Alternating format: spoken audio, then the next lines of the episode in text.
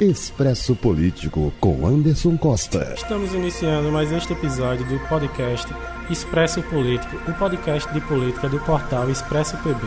no qual nós discutimos a política da Paraíba, do Brasil e do mundo no tempo de um cafezinho. No episódio desta sexta-feira eu gostaria de discutir com vocês não um, mas dois temas, que é Primeiramente, a informação que alguns nomes da imprensa paraibana teriam veiculado de que o atual prefeito eleito de João Pessoa, Cícero Lucena, estaria gozando de todos os méritos e benefícios que uma eleição para a capital do estado lhe renderiam, podendo migrar do Partido Progressista, onde ele está atualmente e pelo qual ele se elegeu, para assumir o PSB de João Pessoa. Pois bem, isso é uma informação que eu acho que há que se questionar qual é realmente o fundo por trás de uma informação dessa, porque quando nós pensamos numa avaliação da possibilidade de Cícero ir para o partido daquele que talvez seja o seu maior rival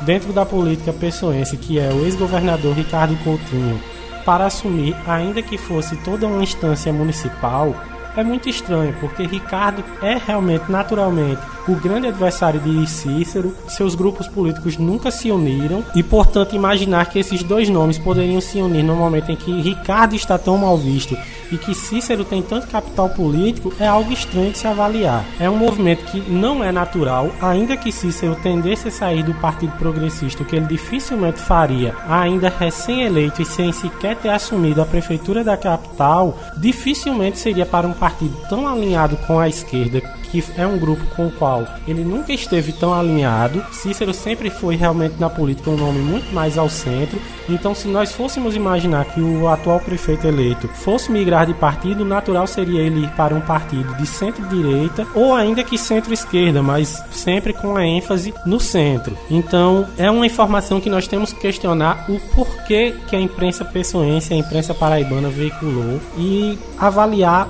quão natural, quão possível seria realmente um fato desse, porque que é importante é discutir, é debater, se fosse para debater, é uma possibilidade real. Ao meu ver, não é uma possibilidade real. Cícero nunca se uniria a Ricardo. Ainda que devemos avaliar que na política não existam coisas impossíveis, mas é necessário refletir que Cícero ele dificilmente se alinharia com uma figura que tem um grupo, tem uma liderança em um grupo político que sempre o viu como alguém a ser apagado da história da política pessoense. Muito mais provável Cícero buscaria uma legenda que tem lideranças de menor intensidade que ele para assumir e fazer um movimento semelhante ao que João Azevedo fez com Cidadania, fazer o partido crescer estadualmente e conseguir ser uma liderança que talvez não seja um nome que o partido circule totalmente em torno dele, mas que ainda assim o partido consiga existir com certa força em nossa política estadual. E a outra informação que nós temos que debater nessa, nesse episódio desta sexta-feira é o fato de que Jackson Macedo, presidente estadual do Partido dos Trabalhadores na Paraíba, afirmou ao fim das eleições municipais que o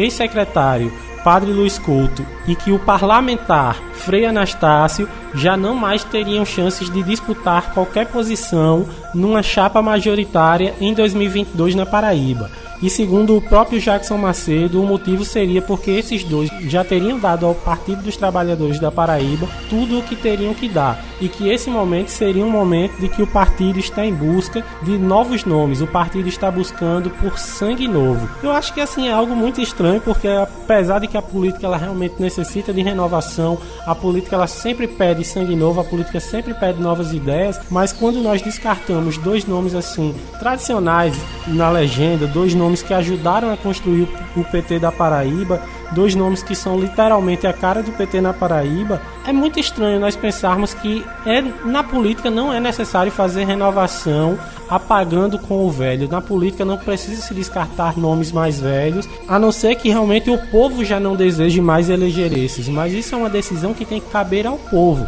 e não a lideranças partidárias, não a diretores e presidentes de diretórios. Então é muito estranho os parlamentares no caso do Luiz Couto, ex-parlamentar, no caso de Frei Anastácio, o parlamentar, nenhum dos dois se pronunciou nesse sentido de que estariam pretendendo deixar a vida pública. Claro que eles ainda podem, pelo menos pelo que Jackson Macedo deu a entender, disputarem cargos parlamentares, mas não já são tão bem vistos. Afinal, um nome que é bem visto num partido seria um nome que poderia disputar um governo estadual, uma vaga no Senado, ser um vice-governador, o que parece que pelo menos para esses dois já não cabe e é porta fechada no Partido dos Trabalhadores da Paraíba. Resta avaliar como ficará a política paraibana. Se Cícero deixará o PP, para onde irá e como fica a posição de Anísio Maia, Frei Anastácio e Luiz Couto dentro do PT paraibano.